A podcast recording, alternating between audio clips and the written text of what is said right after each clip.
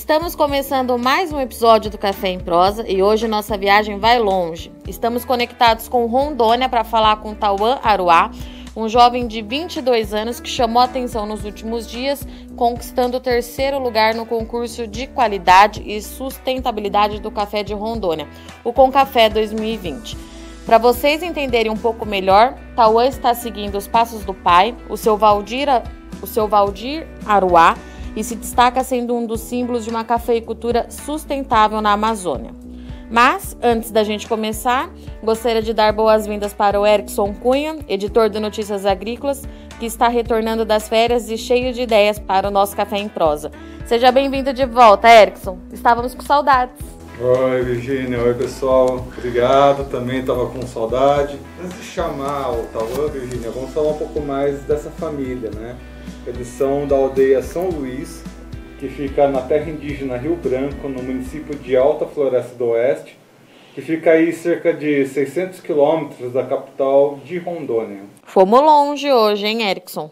Sendo assim, Tauan, seja muito bem-vindo ao Café em Prosa. Obrigado, obrigado. Bom, uh, Tauan, conta um pouquinho então da sua história com o café. Bom, como você disse, meu nome é Tauan Aruá, moro na terra indígena Rio Branco, município de Alta Floresta, né? Tenho 22 anos e o meu contato com café é, foi com o meu pai, né? Que meu pai já vem mexendo com café há 18 anos.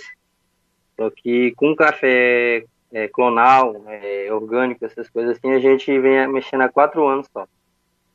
E tá dando no que tá dando. A gente tá recebendo um bom resultado e estamos seguindo o caminho aí. Ô, Tauan, além de café, é, vocês fazem cultivo de alguma outra coisa aí com a sua família? Bom, a gente tem o cultivo da, da castanha, né, que é da floresta aqui. A gente prova, é, provavelmente vai mexer com cacau também, com banana, essas coisas. E tem castanha plantada no meio do café também. E quando foi que você se interessou em fazer um café de qualidade aí junto com seu pai? Bom, já tem uns, uns quatro anos mais ou menos que a Embrapa é, apresentou esse projeto para a gente, né? E a gente resolveu abraçar essa causa. Foi chamado de doido, muito louco, mas a gente abraçou essa causa e hoje o resultado está sendo grande. Nossa lavoura ela é zero, zero agrotóxico, né? Isso torna o trabalho mais puxado, mas é, o mais a gente a limpeza é na roçadeira, né? Isso dificulta um pouco. É, a gente colhe o café maduro em grão, aí tem a lavagem dele, tem que selecionar e depois levar para o secador. Tem todo esse processo que é bem puxado. A gente vem trabalhando forte para produzir um café um café orgânico, né, um café de qualidade. E vendo esse resultado, a gente fica muito feliz, eu e a minha família. E estamos aí seguindo em frente. Deus dando saúde para a gente continuar, a gente continua. Ah, eu gostaria de entender como que vocês trabalham a comercialização disso, né? Quais são as dificuldades, a, as dificuldades de obter informação, né? Uh, vocês foram buscar ou não, os extensionistas foram até vocês? É, como é que é, foi o processo de encontrar mercado para vocês. Gostaria que você explicasse um pouquinho melhor para a gente. Então, logo depois do, do resultado, que meu pai ganhou em segundo lugar em 2018, a Três Corações se interessou pela gente, resolveu apostar no nosso trabalho e hoje a gente tem essa parceria junto com, juntamente com ele. Isso facilitou muito o nosso trabalho. Comercialização, né? Como é que é esse mercado, Tauan? Você percebe é, que tem saída para o café que vocês produzem? É, é um trabalho assim de formiguinha que vocês estão alcançando aos poucos? Como é que tem sido assim no dia a dia? É, devagar a gente vai, vai crescendo, né? A gente tem o apoio deles, eles resolveram apostar a gente e a gente, com esse apoio, a gente está é, tá aproveitando bastante e crescendo cada vez mais. A população aqui viu que é, o café orgânico ele rendia mais, né? A gente mexendo, passou a mexer com qualidade e com menos quantidade. Isso fez com que a gente se preocupasse mais com a nossa lavoura, tipo, é, com a produção da lavoura, em oferecer um produto melhor para tá saindo no mercado.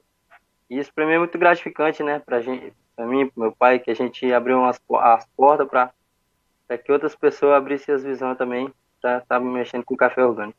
Quando você fala em em uma produção que quase não usa é, defensivo agrícolas, quase não faz a utilização desse material, é, a gente sabe que tem muita coisa que depende do clima.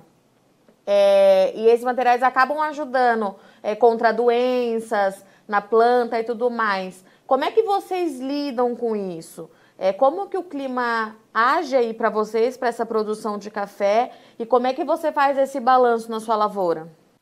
Bom, nossa lavoura, ela, ela tem uma dependência ainda da, da irrigação, né? A gente está lutando bastante para ter essa irrigação, porque sem essa irrigação, o café ainda ele sofre um pouco. E em questão da, da, da adubação do café, assim, a Secretaria de Agricultura aqui de Alta Floresta, SEMAGRE, eles estão sempre orientando a gente a usar o produto certo, né, na adubação, das doenças, e isso ajuda a gente bastante, tem uns parceiros que, que colaboram com a gente também. Tá, e você falou da irrigação, a sua lavoura ela já é irrigada ou você está planejando fazer isso? Está tentando implantar, implementar isso aí na sua lavoura? A gente está procurando um meio de, de, conseguir a irrigação ainda. Uma das grandes dificuldades é a situação financeira, né? Que conforme passar do tempo a gente vai se ajeitando para estar tá melhorando a produção, põe uma irrigação boa, procurar uns maquinários de qualidade para a gente poder facilitar o trabalho e a produção também no café, café de qualidade. E aí foi esse café que você colocou no concurso, né? Quando que você percebeu que, que o seu café estava com uma qualidade boa o suficiente para colocar dentro de um concurso? A orientação que a Embrapa e a Semagre passam para a gente, né? É que tem que ser é, colhido é, tipo cereja, selecionado, só os maduros, tem a fermentação também, levado para o secador e tem a seca, o tempo de secagem certa, o tempo de da fermentação certa também. E depois só sacar e pronto para ser entregue no mercado. Então, aí daqui para frente, o que, que você espera da cafeicultura? Para o ano que vem, você vai tentar fazer café especial de novo? Como que você está se preparando aí? Porque a gente sabe que vocês terminam de, ter, de colher uma safra, já está pensando na outra. A gente, aqui na aldeia, depois que meu pai ganhou, a gente formou um grupo, nosso grupo do café, e o café serviu também para unir mais a nossa família, né? E a gente, trabalhando em grupo, a gente é, tende mais a crescer, tende a formar mais, mais café especial aqui dentro.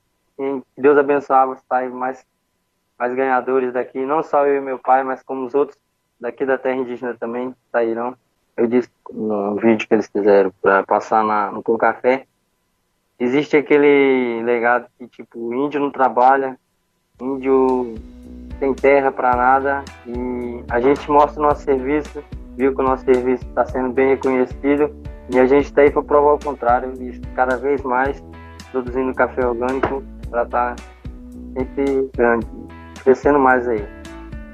Tauan, muito obrigada pela sua participação aqui no Notícias Agrícolas no Café em Prosa. Obrigado, eu que agradeço vocês. Então é isso, a gente vai finalizando mais um episódio, trazendo aí uma realidade diferente, né? Uh, aqui dentro do Café em Prosa Podcast. Lembrando também que estamos em todas as redes sociais, então lembre-se de nos seguir no Instagram, no Facebook, no Twitter, uh, todas as redes sociais aqui dentro do site Notícias Agrícolas para vocês nos acompanharem de pertinho. Eu sou Erickson Cunha, vou ficando por aqui. Até a próxima. Um abraço.